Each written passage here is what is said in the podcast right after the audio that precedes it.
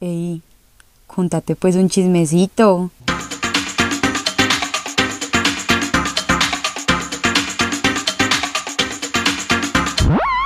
Antes de empezar a grabar este episodio, quiero que sepan que no he empezado con las historias y ya, tengo rabia. Solo necesito que preparen sus oídos y su alma para escuchar las barbaridades que yo voy a contarles a continuación. Bueno, muy feliz día del amor y la amistad que fue ayer 19 de septiembre para todos. Para conmemorar esta fecha tan especial, en este episodio de hoy vamos a hablar de las barbaridades con las que salen los hombres. Entonces, pues sin más preámbulos, empecemos. La primera historia que les voy a contar me la contó una amiga. Ella me contó pues que ya lleva dos meses saliendo con un man y ella vive sola, entonces pues él se mantenía mucho en la casa de ella y que a veces se quedaba hasta dos y tres días seguidos pues durmiendo, normal. Que los fines de semana el man trabajaba, entonces se le desaparecía pero por completo pues que ni le hablaba ni, ni un saludo y ella pues sí le parecía como raro, pero ella pensaba pues debe tener mucho trabajo, debe estar muy ocupado, entonces pues no le va a dar como mucha importancia. Que un día de la nada el man llegó y le dijo, te tengo que decir algo, pero no tengo plata. ¿Me puedes pagar el Uber para ir a tu casa? Y que justo en ese momento una amiga, que también era amiga de él, le dijo, no me aguanto más, yo te tengo que decir algo. Ese man tiene novia. Inserto la nota de voz porque no lo puedo describir de mejor manera como ella lo escribió. Y claro, el carechimba ahí mismo me escribió que tenía novia y me tocó pagarle el Uber para que me fuera a explicar bien cómo era la cosa. Que igualmente el man se demoró como un mes en terminarle a la novia y pues en este momento ellos siguen juntos, mi amiga y el novio siguen juntos, ya llevan como más de un año y la verdad no... Sin comentarios de mi parte. Cada quien sacará sus propias, conclusiones, respecto, a esta historia. Bueno, la siguiente historia son dos y las titulé Las desgracias de Isaac. Aquí sí voy a hablar con nombre propio porque pues este amigo mío vive en México, entonces no creo como que nadie de México escuche este podcast además de él. La primera es la historia de Bernardo. Bernardo era el novio de Isaac. Entonces Isaac estaba como de trasteo y el otro fue a ayudarle, pero que solamente le ayudó como una hora y que hubo un momento que él se quedó como mirando mucho el celular, entonces Isaac le dijo, ¿qué pasó? Que él le dijo, no, es que me acaban de avisar que se murió el abuelo de mi mejor amiga. Yo creo que yo voy a ir al velorio. Ya, o sea que se iba a ir ya para el velorio. Pues Isaac no entendía como que si le acaban de avisar que el abuelo se había muerto porque era ya mismo el velorio, pues porque normalmente pues, si la persona se muere como por la tarde, el velorio ya es al otro día y era por la tarde. Entonces el man le dijo, no, mis papás no pueden venir por mí. Tú me puedes llevar. Y él en pleno trasteo como listo, yo te llevo. Y que cuando estaban llegando le dijo, déjame acá, que aquí te queda más fácil devolverte. O sea, que eran como a tres cuadras de donde quedaba el velorio y que le quedaba como más fácil devolverse para la casa que si la, lo dejaba en realidad donde era. Y él como, pues sí, o sea, tienes razón, te voy a dejar aquí. Y se volvió para la casa. Y que como dos horas después, Isaac le dijo, como no, me estoy muriendo del hambre, ya terminas. Y él le dijo, sí. Y él le dijo, vamos a comer. Y él le dijo, como listo, recógeme que él fue por él, pero que lo recogió exactamente en el mismo punto donde lo había dejado, o sea, no lo recogió donde quedaba el velorio, sino en esa esquinita donde lo había dejado. Fueron a comer, pero Bernardo no comió y él dijo que era que estaba lleno, que porque en el velorio, pues como que habían pasado antes, él había comido y estaba lleno. Y estaba lleno. ¿Cuál, era la realidad? No había ningún velorio, no se había muerto ningún abuelo, el man se había ido a comer con el man con el que le estaba poniendo los cachos a Isaac. No se había ido a comer con el man, sino que se había ido a comer con el man. O sea, habían ido a comer a un restaurante. Para que vean los extremos y las personas a las que matan los mitómanos por, poner cachos. Ahora viene la historia de Marcelo. Marcelo, si no era novio de Isaac, pues solamente estaban como saliendo. Y Marcelo seguía, pues, o sea, estaba en el closet todavía, no había, pues, como salido. Eh, Isaac respetaba mucho eso. Entonces, pues, siempre que salían, ni se cogían de las manos, ni se daban besos, ni abrazos, ni nada, que eran como amiguitos. Y entonces que una vez fueron a comer y que cada uno se fue en su carro. Ya cuando se iban a ir, estaban como en el parqueadero y para despedirse, pues Isaac me dice que en general no le gusta como despedirse de beso en la mejilla de la gente, sino que se despide como de abrazo, pues como abracito amistoso, normal.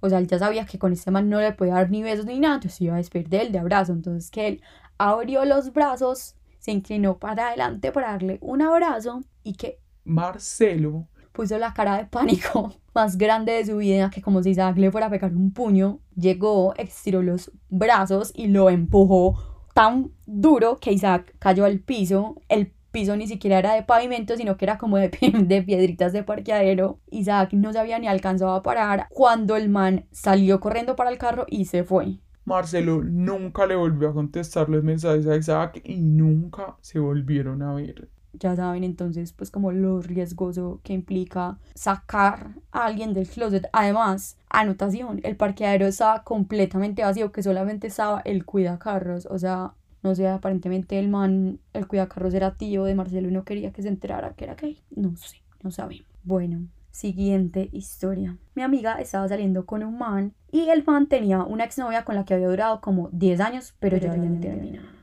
Entonces que el man la llevaba mucho a la casa de él. Entonces que tipo iban a almorzar a la casa de él, pero pues como ya cuando se iban a ir, el man para lavarse los dientes sacaba una bolsita del morral con el cepillo de dientes y la crema. O sea, en, su propia casa el man sacaba una bolsita con el cepillo de dientes que el man cuando iba a sacar algo del closet lo abría como un poquitico y metía la mano y sacaba algo por una esquinita. Nunca abría el closet entero.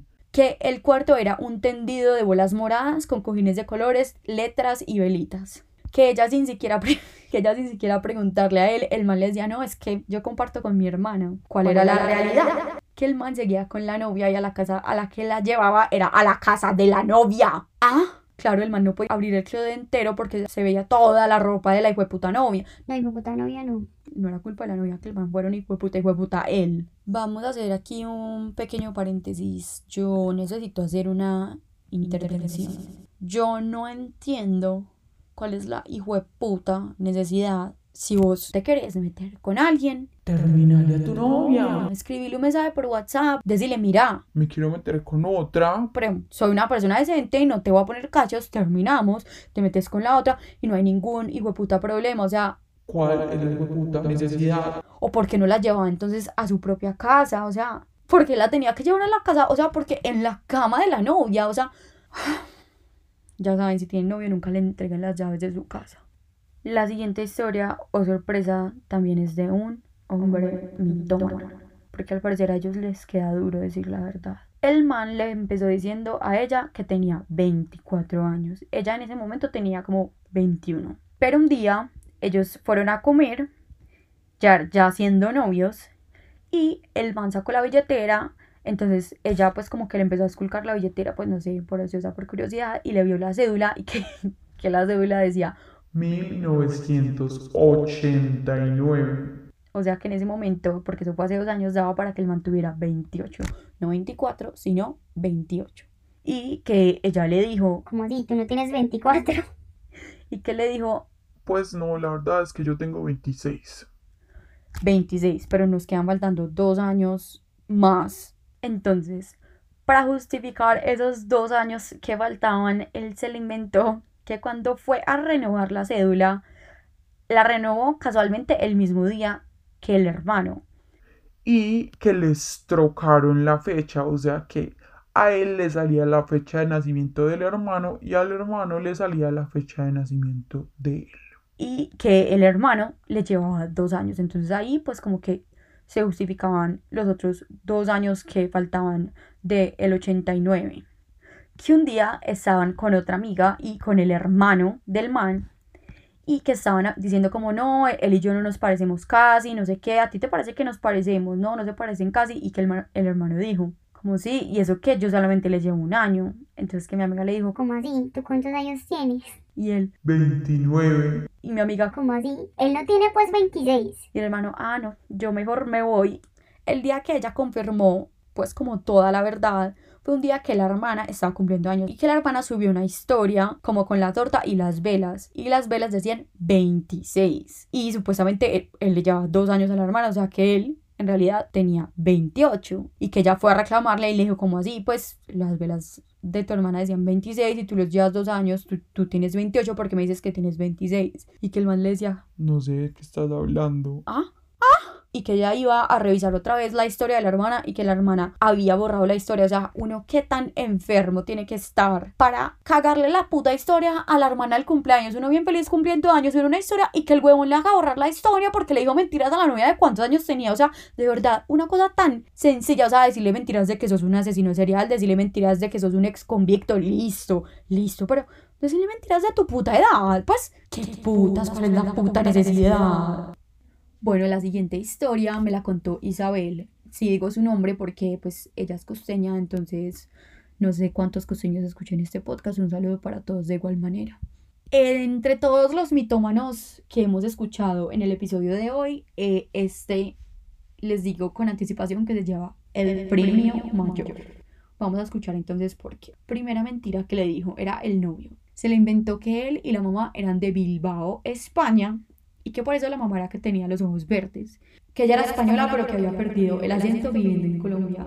Pues Isabel me dice que esa señora no podía hablar más costeño, que era imposible. O sea, decime vos cómo pasas de un acento español a un acento costeño con esa facilidad. No sé. Que todos los años iba a España a visitar a la abuelita, pero Curiosamente, el año que estuvo con ella, no fue a visitar a ninguna abuelita en Bilbao. Siguiente mentira. Que el man era productor de Warner Music, pero que lo habían echado por recorte de personal. Que al man no le habían pagado la liquidación, la cual, prepárense, señoras y señores, era de nada más y nada menos que 40 millones de pesos. es correcto, la liquidación del man, que apenas llevaba como tres años trabajando, era de 40 millones de pesos. siguiente embuste. Que el banco del man, que no era, o sea, que era un banco como no tan común, él- ella me dijo como banco de caja, banco caja social, pongamos, no sé. Que el banco le había robado la mitad de todos sus ahorros. Y todo lo que se había ganado en dicho Warner Music. Ay, no, es que de verdad, puedo seguirles diciendo las mentiras y ustedes como que va a ser difícil de creer, yo sé que va a ser difícil de creer. Que el man era daltónico y que por eso no podía manejar carro, pero igual él mantenía pase, o sea, primero que todo, o sea, ¿cuántos manes no son daltónicos e igualmente manejan carro? O sea, lo que vos ibas a manejar no era un avión, o sea, no estábamos en Little Miss Sunshine, que el hermano sale daltónico y por eso no podía convertirse en piloto, no, era un carro, o sea, problema no ibas a tener. Bueno, que finalmente terminaron Con lo que todos habíamos estado esperando. y que ya le preguntó, pero ¿cómo pues? Dime qué pasó, o sea, tú, me, tú a mí me pusiste cachos. Y que le dijo, no, yo no te puse los cachos, las cosas no salieron de la manera en que yo planeé. Atención. Lo que pasa es que ella tiene cáncer. O sea, la otra con la que le estaba poniendo los cachos. Ella tiene cáncer y está muy mal. A ella le quedan siete meses de vida y yo me siento muy mal y por eso la estoy acompañando. Nosotros hacemos unos rituales de sanación juntos y yo he sido un gran alivio para ella. Han pasado dos años y la vieja sigue viva en este momento. La vieja tenía siete meses de vida. Mm, No. ¿Dónde está la semana en este momento? ¿Será que ya le pagaron la liquidación de 40 millones? Bueno, y esta vez voy a concluir con la historia mía. No sé si se dieron cuenta entonces que invertí el orden porque yo siempre empiezo con las historias propias y después cuento las ajenas. Esta vez quise cambiarlo un poco. Entonces les voy a contar mi historia para cerrar con broche de oro este episodio. Bueno, yo llevaba seis meses saliendo con un man. El man sí tenía como sus detallitos raros, sus cositas como de De muy hueputica. pero yo no le daba mucha importancia, no éramos novios, entonces yo decía como, bueno, pues como no somos novios, este man a mí como que no me debe mayor cosa. El man iba a hacer una fiesta para recoger fondos para un proyecto que tenía en la universidad. Y yo en ese momento tenía mi cuenta de Twitter vieja donde pues tenía como mis buenos seguidores, como 2000. Entonces el man me dijo como, ay, lo puedes poner en Twitter, no sé qué, como el flyer de la fiesta para que fuera más gente. Yo lo puse. El man me invitó a la fiesta. Yo fui a la fiesta y allá Gracias al cielo, no sé a qué deidad agradecerle en este momento.